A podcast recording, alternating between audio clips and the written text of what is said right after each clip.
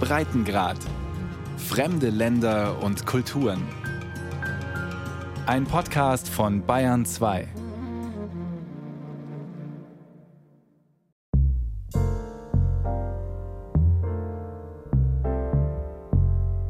My name is William Deverell. I am a professor of history at the University of Southern California, where I also direct the Huntington USC Institute on California and the West. Los Angeles stand lange im Schatten von San Francisco, was Handel und Bevölkerungszahl anging, bis zu Beginn des 20. Jahrhunderts. Dann begann Los Angeles und Umgebung San Francisco zu überholen. Will eclipse San Francisco.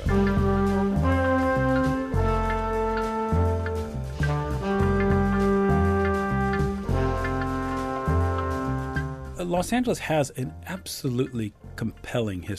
Los Angeles hat eine fesselnde Geschichte, weil alles in einem irren Tempo stattfand. Innerhalb von 100 bis 120 Jahren wurde der Ort zu einer Weltstadt. Es ist ein unglaublich dynamischer Ort. Seine Bewohner kommen von überall her. Jeder Mensch, jede Gemeinde, jede Einrichtung hat seine ganz spezielle Geschichte.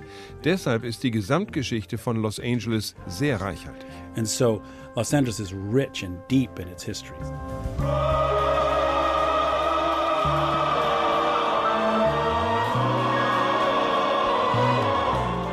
Los Angeles und San Francisco mit der Bay Area sind 650 Kilometer voneinander entfernt, also im Prinzip genauso weit wie Berlin und Stuttgart. Und ich beneide dich ja schon ziemlich oft, dass es bei dir immer gut 10 Grad wärmer ist als bei uns hier im Norden von Kalifornien. Ja, aber dafür stehst du vermutlich nur halb so oft im Stau wie ich. Aber wenn ich in San Francisco dann unterwegs bin, dann fallen mir natürlich die Obdachlosen schon viel stärker auf als bei euch unten in Los Angeles. Obwohl unsere Städte das ja gemeinsam haben, auffällig viele Obdachlose. Obdachlose. In San Francisco rund um die Eddy Street. Bei mir in Los Angeles konzentriert es sich auf Skid Row. Das ist ein berüchtigtes Obdachlosenviertel in Downtown. In der St. Julian Street gibt es eine Wandmalerei. Skid Row steht da drauf. Einwohnerzahl zu viele. Aber auch jeder Tourist, der nach Santa Monica oder Venice kommt in Los Angeles, der sieht sie überall. An Bushaltestellen, in Parks, auf dem Gehweg. Nach neuesten Zählungen leben in Los Angeles mehr als 37.000 Menschen auf der Straße. Der Architekt Alexander Hagner hat sich dem sozialen Bauen verschrieben. Alexander Hagner einen professionellen Spaziergänger zu nennen, ist gar nicht falsch. Dabei ist er eigentlich Architekt, hat also seinen ganz eigenen Blick auf eine Stadt wie Los Angeles. Der Deutsche, der seit Jahrzehnten bei Wien lebt und arbeitet, besuchte vor kurzem die Metropole auf Wunsch des hiesigen Goethe-Instituts. Das braucht nämlich einen neuen Standort. Hagner erkundet deshalb fast zwei Wochen lang die Stadt, meist zu Fuß. Er sagt, LA ist ein Konglomerat von extremen Extremen, dicht an dicht.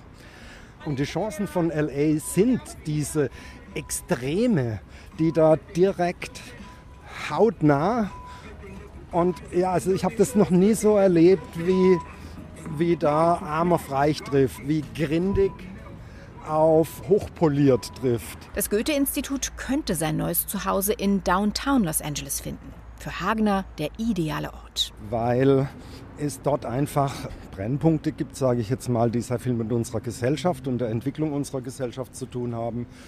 Und da sind wir in Wirklichkeit auch ja, im Kulturbereich, weil ohne Gesellschaft keine Kultur, ohne Kultur keine Gesellschaft. Hagner ist Experte für soziales Bauen, hat unter anderem an einem Projekt mitgearbeitet, in dem ehemals Wohnungslose und Studenten unter einem Dach leben. In Los Angeles leben aktuell mehr als 37.000 Menschen auf der Straße. Und die Stadt hat sehr viel Geld in die Hand genommen, um zu helfen. 2016 stimmten die Wähler sogar einer Erhöhung der Umsatzsteuer zu. Die zusätzlichen Einnahmen sollen dem Bau von Unterkünften von sozial Schwachen zugutekommen. Eine von mehreren geplanten Notunterkünften für Obdachlose ist in Los Angeles in diesem Jahr eröffnet worden. Eine Ansammlung von Containern auf einem Parkplatz. Für Hagner der falsche Weg. Wenn wir heute über Sozialprojekte reden. Wie schauen die eigentlich aus, ja, die der letzten Jahre, Jahrzehnte? Die sind arm, die riechen nicht gut, die sehen nicht gut aus, die fühlen sich nicht gut an. Das heißt, man hat in den letzten Jahrzehnten dort, wo Menschen die Nutzerinnen nämlich arm sind oder kein Geld haben. Dort hat man genau mit dem reagiert, nämlich irgendwo, wo ein Platz überblieb, hat man mit irgendeinem Geld, das überblieb und irgendeinem Material, was überblieb, ein Überbleibsel geschaffen. Auf unserem Spaziergang durch Downtown kommen wir am MacArthur Park vorbei. Auch hier halten sich tagsüber viele Obdachlose auf. Auf einer Wiese steht eine Art Wohnwagen. Shower of Hope steht an der Seite. Dusche der Hoffnung. Eine mobile Dusche für Menschen, die auf der Straße leben. Ich denke, dass jede Maßnahme, die darauf abzielt, hier einen Support zu liefern, ob der jetzt Geld kostet oder nicht, ist für mich ein super Signal, weil man sieht dadurch, da gibt es Leute, denen geht es nicht irgendwo vorbei, sondern da gibt es Zuwendung. Trotzdem glaubt Architekt Alexander Hagner, dass Los Angeles die Obdachlosigkeit in den Griff bekommen kann. Es hat nicht nur Chancen und Potenziale ohne Ende, so wie hier alles ohne Ende zu sein scheint. Straßen, Straßenzüge, äh, LK, wurscht was, ist ja alles mega, mega, giga. Und so sind auch die, die Chancen.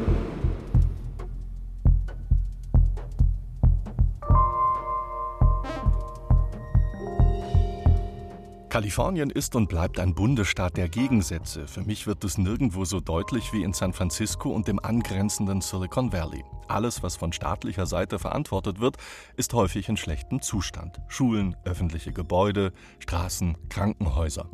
Alles, was von privater Seite finanziert wird, scheint zu florieren. Zumindest in Zeiten des Booms, wo die Wirtschaft brummt und die Tech-Unternehmen sich dämlich verdienen. Auf der Strecke bleiben Tausende, die nicht oder nicht direkt für die Technologieunternehmen arbeiten. Die klassische Mittelschicht verschwindet, es gibt immer mehr Arm und Reich, sagt Richard Walker, Professor an der Berkeley-Universität.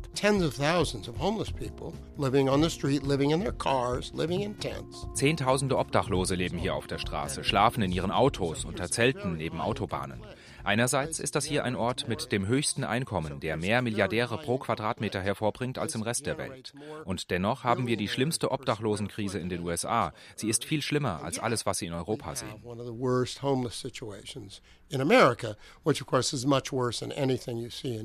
Alexandra von der Gröben ist seit 40 Jahren Immobilienmaklerin im Silicon Valley. So schlimm wie seit einigen Jahren war es noch nie, erzählt die deutschstämmige Frau. Ja, die, die, die, die wohnen da. Und die Palo Alto erlaubt es. Viele Städte erlauben es nicht. Deswegen kommen die alle nach Palo Alto, stehen da, vor Stanford. Denn das ist natürlich auch eine Sanitätssache. Und wenn sie nicht selber da wohnen, fürs Wochenende vermieten sie ihr Trailerhaus da auf der Straße. Das ist Wahnsinn. Die Mietsachen in unserer Peninsula, auch in San Francisco, ist irre. Solche teuren Sachen. Ein Einzimmer-Apartment kostet in San Francisco mittlerweile 3000 Dollar im Monat. Weil sich viele diese Preise nicht mehr leisten können, ziehen sie ins Wohnmobil um. Zum Beispiel Tracy Kaplan. Sie ist Journalistin, 61 Jahre alt und sie arbeitet bei der renommierten Lokalzeitung Mercury News in San Jose. In einem Jahr wird sie pensioniert.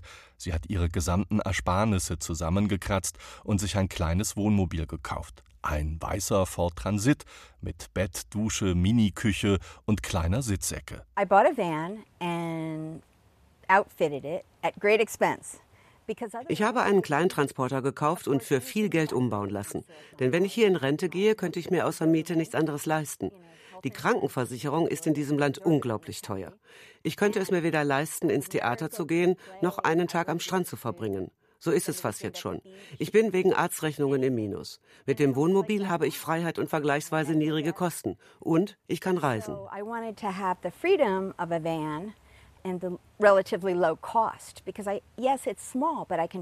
90.000 Dollar hat sie für ihren weißen Transit ausgegeben.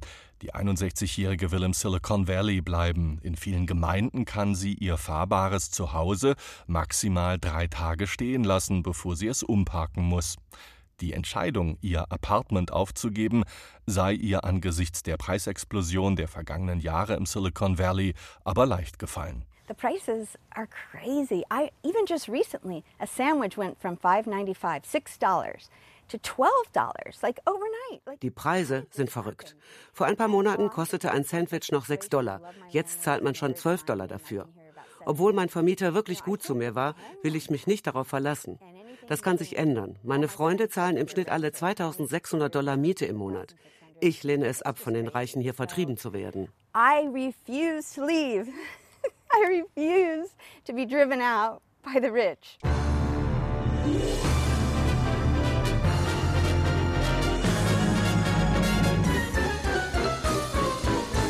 Ich glaube, wer nicht ganz hinterm Mond lebt, verbindet diese Stadt mit Hollywood, Filmen, Schauspielerei.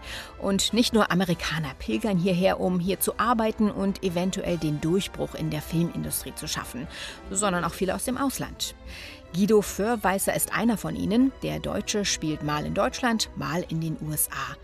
Wir haben ihn getroffen und mal nachgefragt, was Los Angeles für ihn so besonders macht. Wir sitzen hier am Ort des Geschehens im Park vom Actor Studio, The Actor Studio in Los Angeles. Äh, es ist ein Teil des Actor Studio von New York mit langer Tradition. Meinem künstlerischen Zuhause in Los Angeles, wo ich äh, immer wieder an meinem Instrument arbeiten kann, mit wunderbaren Kollegen und äh, mich vorbereiten äh, kann auf Rollen. Nun stelle ich mir das wirklich so vor, dass Los Angeles für Schauspieler aus aller Welt wirklich so eine Magnetwirkung hat. Weil natürlich kann man eine äußerst erfolgreiche Karriere in seinem Heimatland haben, egal ob das jetzt Großbritannien, Deutschland oder China ist.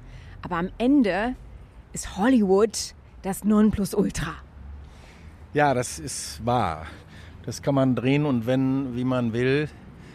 Es ist einfach so, dass auch wenn das manche Kollegen abtun mit Texten wie der rote Teppich in Deutschland sieht genauso aus wie der rote Teppich hier. Jeder möchte hier gerne mit großartigen Kollegen spielen, mit, mit wunderbaren Regisseuren arbeiten, in, vor allen Dingen in, in diesen tollen Drehbüchern, ja, den außergewöhnlich gut entwickelten Drehbüchern. Das können die einfach hier besonders gut. Und äh, ja, den Regisseuren, die das umsetzen.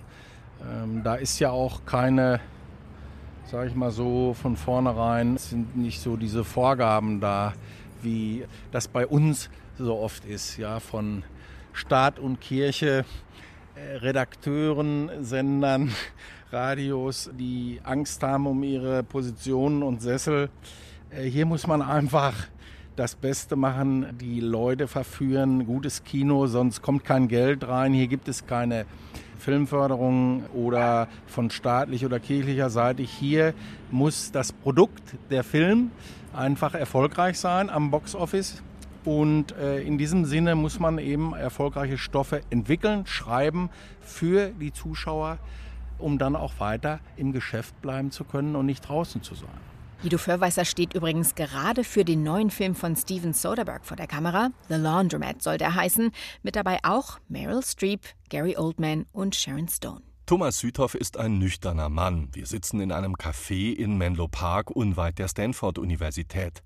Der Biochemiker ist Professor in Stanford und erforscht unser menschliches Gehirn. 2013 hat er gemeinsam mit Kollegen den Medizinnobelpreis erhalten. Die Menschen kommen hierher, weil es eine der schönsten Gegenden der Welt ist zum Leben, eine der vielfältigsten, mit einem extrem reichen intellektuellen Angebot, den besten Forschungsuniversitäten der Welt und den auch besten Freizeitmöglichkeiten, würde ich sagen unter den besten Freizeitmöglichkeiten der Welt. Und es ist einfach sicher einer der besten Plätze, an denen man als Wissenschaftler jedenfalls arbeiten kann. Südhoff meint, besonders junge, angehende Wissenschaftler hätten in Deutschland zu wenig Chancen, ihre Karrieren zu entwickeln. Junge Menschen müssten langfristige Perspektiven bekommen. Aufstiegschancen im Wissenschaftsbetrieb müssten transparenter gestaltet werden. Der größte Vorteil der Vereinigten Staaten, meine ich, gegenüber solchen Ländern wie Deutschland besteht aus zwei Prinzipien. Das eine ist, dass jedenfalls traditionell die Vereinigten Staaten total offen sind gegenüber Menschen von anderen Ländern, Immigranten. Das andere Prinzip ist das, dass man hier zu jeder Zeit weiß, wenn man irgendwo eine Stelle hat, wenn man auf der Stelle sitzt und man bewährt sich auch nur halbwegs, dann geht das weiter. Man weiß genau, was für Perspektiven man hat langfristig. Für den Expat, den Auslandsdeutschen mit zwei Staatsbürgerschaften, macht aber auch die Politik zu schaffen. Nicht erst seit Donald Trump Präsident ist, macht sich Südhoff Sorgen. Ich glaube, das Wichtigste ist nicht dieser Unsinn über Global Warming. Der wichtigste Teil hier ist, dass die Vereinigten Staaten traditionell deshalb funktionieren, weil es Checks and Balances gibt. Und die Frage ist, ob diese Checks and Balances wirklich noch funktionieren, noch existieren, ob die inzwischen abgebaut werden, ob da nicht eine Gefahr besteht für die Demokratie an sich. Und das macht mir große Sorgen und das macht vielen hier große Sorgen.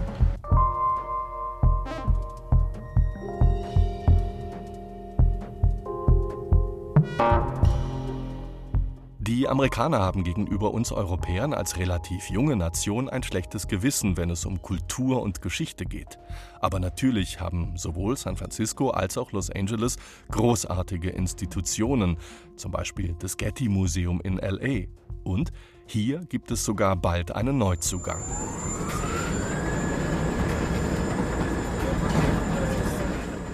Exakt ein Bauarbeiter in Jeans und Schutzweste steht in dem Baustellenfahrstuhl. Alle anderen tragen Anzug oder Kleid. Jeder hat einen weißen Schutzhelm auf dem Kopf. Darauf eine kleine Oscar-Statue. Academy Museum steht daneben.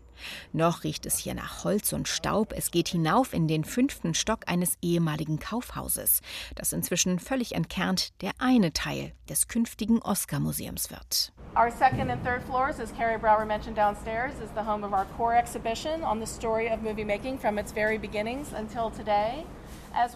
Auf der zweiten und dritten Etage wird unsere Dauerausstellung über die Geschichte der Filmindustrie sein, erklärt eine Mitarbeiterin des künftigen Museums und zeigt auf einer Grafik, wie das Academy of Motion Picture Arts and Sciences Museum aussehen soll. Die Academy verleiht seit 1929 die Oscars.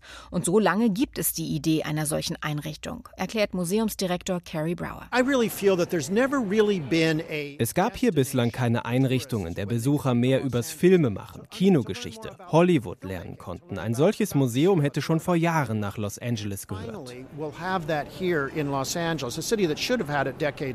300 Millionen Dollar wurden für den Bau gesammelt. Nun erhebt sich neben dem alten Kaufhaus ein kugelartiges Gebäude, entworfen vom italienischen Stararchitekten Renzo Piano. Das Stahlgerüst wird nach und nach mit riesigen Betonplatten bekleidet. Auf die obere Hälfte der Kugel wird eine Glaskuppel gesetzt. Von einer Terrasse aus sind die Hollywood Hills zu sehen und natürlich der berühmte weiße Schriftzug. Das Branchenblatt Hollywood Reporter schrieb dem Gebäude eine Ähnlichkeit zum Todesstern aus Star Wars zu. Museumskuratorin Jessica Niebel sagt dazu: Das ist sehr interessant, weil das erinnert äh, unterschiedliche Leute an ganz unterschiedliche Sachen. Also manche sehen darin was Filmisches, manche sehen darin so ein bisschen Space Odyssey oder sowas. Aber ich glaube, das war nicht unbedingt seine Absicht. Also für mich sieht es schon aus wie ein typisches Renzo Piano. Gebäude. Und einen besonderen Gag können sich die Oscarmacher natürlich nicht verkneifen. Besucher werden auf einem roten Teppich entlangschreiten, einen echten Oscar halten und ein Foto machen lassen können. Der Glamour des kleinen goldenen Mannes darf schließlich nicht fehlen. Gerade erst wurde der Eröffnungstermin verschoben. Wenn alles glatt läuft, öffnet das Academy Museum Ende 2019. Eine Attraktion mehr für alle, die Los Angeles besuchen werden. Welcome to the De Young Museum in Golden Gate Park in San Francisco. So we're in the Willkommen im De Jong Museum im Golden Gate Park in San Francisco. Wir befinden uns im Eingangsbereich und wenn man hier reinkommt, dann denkt man doch noch immer, man wäre im Park, weil das Museum von großen Farnpflanzen umgeben ist. To let the park in, so you have these beautiful big ferns that sort of are surrounding us still as we're ready to go into an exhibition. Betrachtet man das 2005 neu errichtete Museum aus der Distanz, dann sieht man, wie es sich doch perfekt in diesen Garten einpasst, der auf einem Hügel mitten in San Francisco liegt. Es gibt aber einen kleinen, nicht unwesentlichen Schönheitsfehler, erzählt Helena Nordstrom vom De Young Museum. Die Kupferaußenfassade hat noch nicht die vom Schweizer Architekturbüro angedachte Farbe erreicht. One of the original, uh, you know, and, unique things about the museum is that it's in the middle of the park, and so we, you know, it's beautiful greenery. Die Besonderheit des Museums ist, dass es sich mitten in einem Park befindet. Hier ist alles wunderbar grün. Deshalb ist die Außenfassade aus Kupfer. Sie sollte sich eigentlich grün einfärben und dann mit der Umgebung verschmelzen. Der Prozess dauert aber etwas länger als angenommen, weil hier in San Francisco die Luft das Kupfer nicht so schnell verändert, wie wir das angenommen haben. Uh, we're just hoping that it's going to happen. But because of the air here in San Francisco, it's taking a little bit more time than we, um, than we had anticipated. Wir fahren im Aufzug hoch auf den Turm, wo wir einen 360-Grad-Blick über San Francisco haben. Die voll verglaste Aussichtsplattform ist kostenlos. Wer sich zuerst einen Überblick über die 900.000 Einwohnerstadt am oberen Ende der Bay Area verschaffen will, ist hier genau richtig. Everybody can go there. It's free and you know, quick and easy to just stop by and, and get a better sense of place in San Francisco. Wir blicken auf das flache Gebäude hinunter, unter dessen Dach sich Dauerausstellungen und wechselnde Schauen befinden. Das Museum will vor allem Kunst aus Amerika repräsentieren. An der US-Westküste ist es mit seinen Gemälden von Frederick Edwin Church, William Michael Harnett, Mary Cassatt oder Georgia O'Keeffe einzigartig. In der Dauerausstellung finden sich aber auch viele Skulpturen, dekorative Kunstgegenstände und Textilien. Das De Young Museum gilt an der US-Westküste als erste Anlaufstelle, wer sich über die amerikanische Malerei einen fundierten Überblick verschaffen möchte. Doch das Museum hat sich über die Jahre weiterentwickelt. Es versteht sich auch als politische Stimme. Es will Haltung zeigen und Position beziehen. Keiner hat es so gut verstanden wie sein ehemaliger Direktor Max Hollein, der nach nur zwei Jahren im Sommer 2018 Direktor des Metropolitan Museums in New York geworden ist.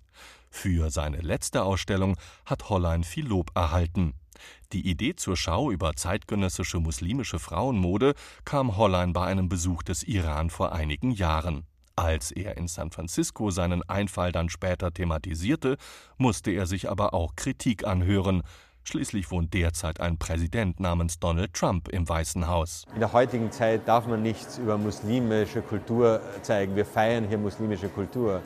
Meine Antwort war darauf, ein Viertel der Weltbevölkerung sind Muslime. Es ist eine der faszinierendsten, auch Modeszenen. Natürlich machen wir da, gerade darüber ein Thema, gerade weil es ein wichtiges, bedeutendes, auch teilweise auch brisantes Thema ist, aber weil so wenig auch darüber zu erfahren ist eigentlich fast in, in breiter Ebene und es aber auf der anderen Seite derzeit eben ein auch vollkommen boomender Markt ist, der großen Einfluss auch auf den Westen hat. Uns eint ja alle etwas in Kalifornien, sowohl im Süden wie im Norden, die Liebe zur Avocado. Ja, das stimmt zwar, aber die ist unterschiedlich ausgeprägt. Hier bei mir geht ja nichts über ein gutes Avocado-Toast, aber da plättert man locker mal 12 Dollar hin, also fast 11 Euro. Ich halte in Los Angeles lieber an einem der vielen Taco-Trucks an. Da kriegt man dann ohne lange Warterei und Mätzchen seine fettigen Käse-Quesadilla auf die Hand. Natürlich mit einer extra Portion Guacamole, also dieser frisch zubereiteten Avocado-Creme. Kann man schon aushalten hier, oder? Aus San Francisco, Markus Schuler. Aus Los Angeles, Nicole Markwald.